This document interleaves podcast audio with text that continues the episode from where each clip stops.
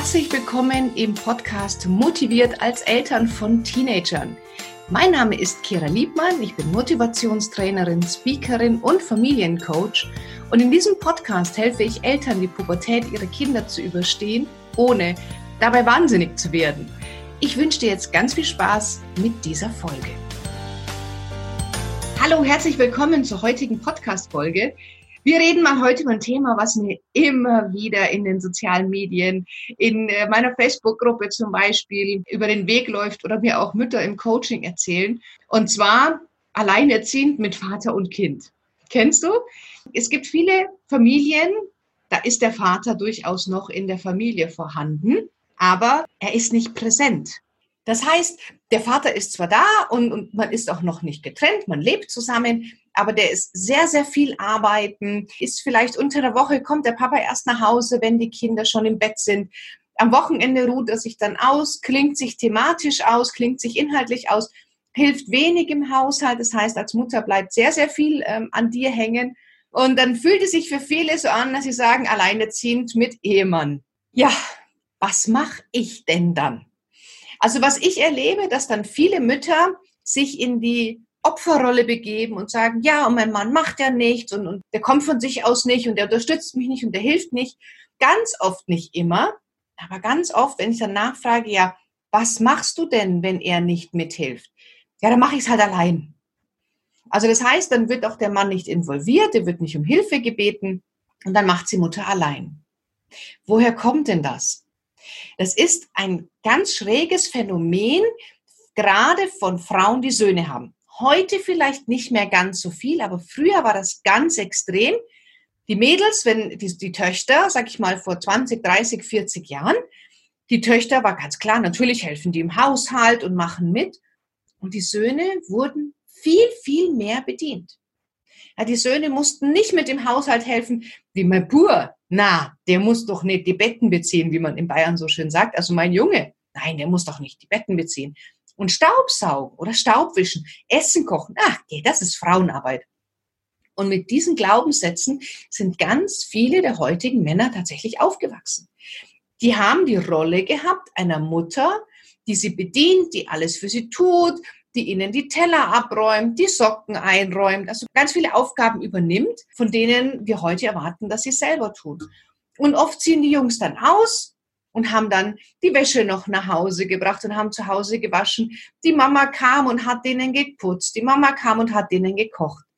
So sind ganz viele der heutigen Väter groß geworden. Und dann auf einmal haben sie selber eine Familie und sollen komplett in andere Muster fallen. Und damit tun sich die Männer oft sehr, sehr schwer. Ich möchte dieses Verhalten um Gottes Willen überhaupt nicht verteidigen. Ich versuche dir erstmal nur zu erklären, warum das möglicherweise so ist. Wie man dann damit umgeht, das machen wir dann gleich noch. Und das ist der Grund, warum viele Männer sich auch wieder in diese Kindrolle reinversetzen. Das heißt, sie kommen nach Hause und ordnen sich jetzt unter und sind manchmal auch ein bisschen faul und bequem, ja, wie, wie viele von uns, aber sie kennen es nicht anders. Sie durften es bisher immer machen. Also warum soll ich jetzt damit aufhören, wenn ich das bisher immer machen durfte? Macht ja überhaupt gar keinen Sinn. Was passiert im Umkehrschluss mit uns Frauen? Vielleicht hast du auch einen Bruder gehabt und hast dann auch gesehen, dass die Mama das bei dem Bruder gemacht hat, schlüpfst automatisch auch wieder in diese Rolle und machst das dann für deinen Mann. Und dann haben wir eigentlich zwei kleine Kinder da sitzen. Den einen kleinen Jungen, der es kennt, dass er bedient wird, der Prinz, und auf der anderen Seite das Mädchen, was es, was gelernt hat, ich, nee, also Haushalt ist Frauensache. Und dann sind wir nicht im Erwachsenen-Ich, sondern im Kind-Ich. Und das ist eine sehr schwierige Situation, weil auf einmal fängst du an, deinen Mann zusammenzuscheißen. Vielleicht gar nicht, weil er nicht zu Hause hilft, sondern wegen irgendwas anderem entlädt sich dann deine Frust und eigentlich wisst ihr beide gar nicht, um was es wirklich geht. Und der Mann ist komplett den Kopf gestoßen, weil er keine Ahnung hat, was eigentlich das Problem dahinter ist. So. Also jetzt mal angenommen, du hast so einen Mann zu Hause, der beruflich bedingt sich ausklingt, der viel unterwegs ist, wenn er da ist, nicht für die Kinder präsent ist, weil er muss sich ja ausruhen, er muss Kraft schöpfen, er muss sein Ding machen, geht vielleicht noch nebenbei in Tennis oder Sport und die ganze Arbeit bleibt an dir hängen. Was nicht hilft, ist sich jetzt hinzusetzen und nur zu meckern. und zu schimpfen. Und nie hilfst du mir und nie machst du irgendwas und immer muss ich alles alleine machen. Und überhaupt, ich habe es so satt, dass ich hier ähm, mich um alles alleine kümmern muss. Das sind Vorwürfe. Und in dem Moment, wo du Vorwürfe machst, macht der andere dicht. Selbst wenn jedes deiner Worte inhaltlich richtig ist, dein Gegenüber wird dicht machen. Der wird nicht zuhören. Oder er wird, wie viele, wie viele das kennen, sofort in die Verteidigung gehen, in die Rechtfertigung. Ja, aber, aber du, warum ich? Und dann habt ihr eine kommunikative Abwärtsspirale. Ich weiß, dass es schwierig ist. Und ich weiß, dass es ein Thema ist, was bei vielen Frauen uns total anträgert, weil wir in eine Rolle gedrängt werden, die wir nicht haben wollen. Und wenn du sie haben willst, dann akzeptiere sie und mecker nicht. Aber wenn du sie nicht haben willst, dann kommen wir da nicht raus, indem du dem Mann Vorwürfe machst, sondern wirklich mal hinsetzen und ihm erzählen, wie es dir geht, was du fühlst.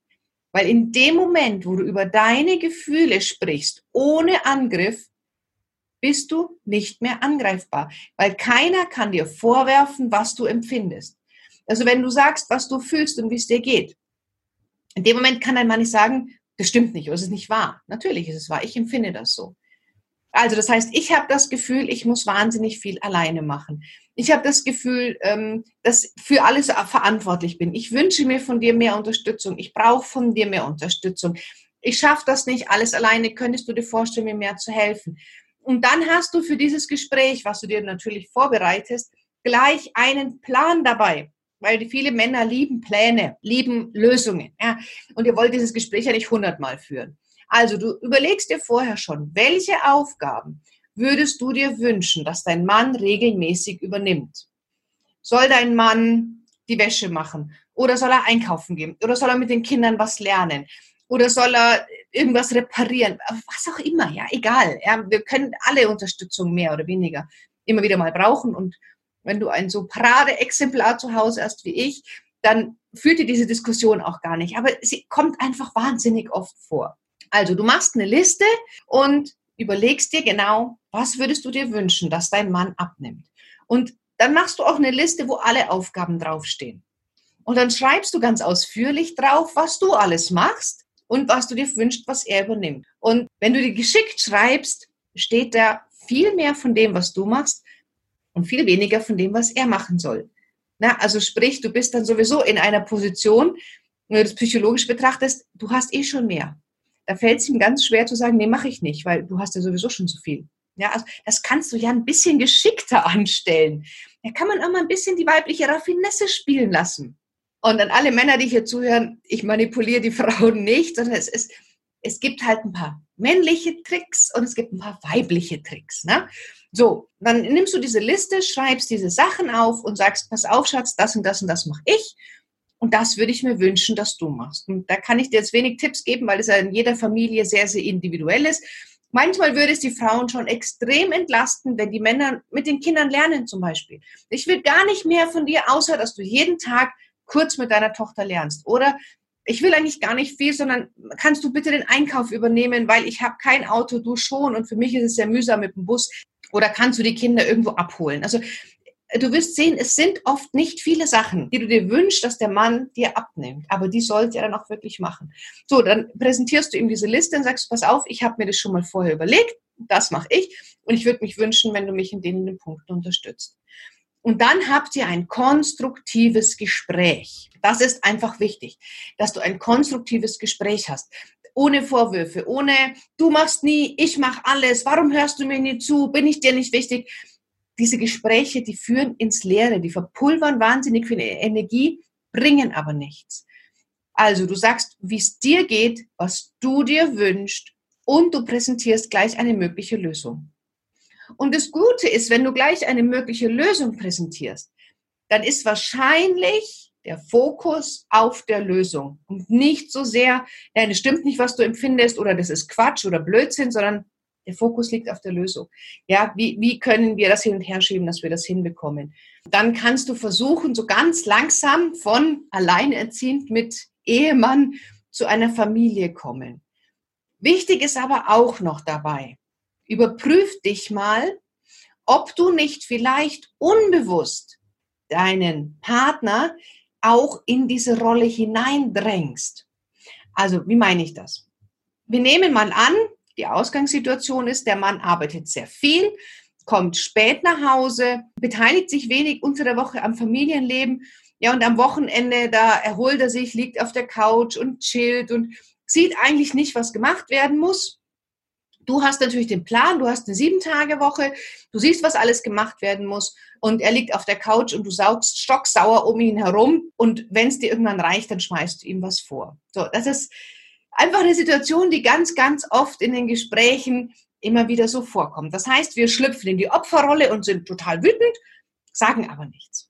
Und damit lassen wir den Mann in seiner Rolle, weil der kann das wunderbar ignorieren, wenn du stocksauer um ihn rum staubsaugst. Viele Männer sind nicht so feinfühlig und vielleicht tue ich da manchen Männern Unrecht, aber ich, ich spreche einfach nur von dem Durchschnittsgruppe, die meiner Erfahrung nach ich so mitbekommen habe, kriegen das vielleicht gar nicht mit. Und wenn sie es mitkriegen, schmeißt du ihnen einen Vorwurf entgegen. Und damit drängen wir oft unsere Männer in diese Rolle, die sie natürlich oder viele gerne annehmen. Wenn ich zu meinem Mann sagen würde, ach, das musst du nicht machen und das, ach komm, das kann ich besser als du und das mache ich und alle Arbeiten an mich reißen würde, ohne entspannt abgeben zu können, dann würde er auch irgendwann sagen, weißt du was, du kannst mich mal und macht nichts mehr, weil ich es ihm nicht recht machen kann. Weil wir natürlich auch wollen, dass die Männer die Sachen dann nicht auf ihre Art und Weise lösen, sondern auf unsere Art und Weise, oder? Kennen wir alle. Wenn du willst, dass dein Mann mehr Aufgaben nimmt, dann ist es wichtig für dich, dass du auch loslässt, dass du ihn die Dinge auf seine Art und Weise machen lässt. Und bei dir herrschen vielleicht strengere Regeln als bei deinem Mann. Aber wenn du willst, dass dein Mann das macht, dann nicht unbedingt auf deine Art und Weise, sondern lass es ihn auf seine Art und Weise machen. Männer bringen die Kinder anders ins Bett. Männer haben ein anderes Abendritual. Männer kochen den Kindern anders Abendessen. Männer kaufen anders ein. Männer waschen die Wäsche anders. Jeder wäscht vielleicht die Wäsche anders. Ich anders wie du, ja, auch Frauen. Was ich damit sagen möchte, wenn du willst, dass dein Mann dich mit unterstützt, dann lass ihn die Dinge machen, aber so wie er es für richtig hält.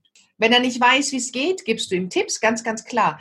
Aber stell dir mal vor, dein Mann würde immer zu dir kommen und sagen, du musst so putzen, du musst so saugen, du musst so arbeiten, du musst so einkaufen, du musst so mit den Kindern lernen, du musst die Kinder so ins Bett bringen. Der würde irgendwann sagen, ja, bitte machst das selber, ja, kein Bock drauf. Also hier dürfen wir als Frauen auch erstmal gucken, dränge ich meinen Mann, meinen Partner unbewusst in diese Pascha-Rolle, in die Rolle des Nichtstuns, weil ich zu perfektionistisch bin, weil ich ihn nicht die Dinge machen lasse, wie er sie macht, sondern wie ich sie machen möchte. Also sprich, ähm, ich möchte einen Diener ja, oder eine Putzfrau oder einen Angestellten. Der wird dafür bezahlt, die Dinge genauso zu machen, wie du es möchtest.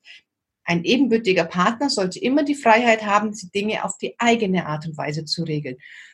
Und ja, mein Mann bringt die Kinder anders ins Bett als ich. Ich habe da einfach ein anderes Ritual. Ähm, wir kuscheln, wir reden noch. Also die, die, die Zeit, wenn die Kinder ins Bett gehen. Das ist eine sehr gesprächsintensive Zeit. Wir quatschen abends noch im Bett.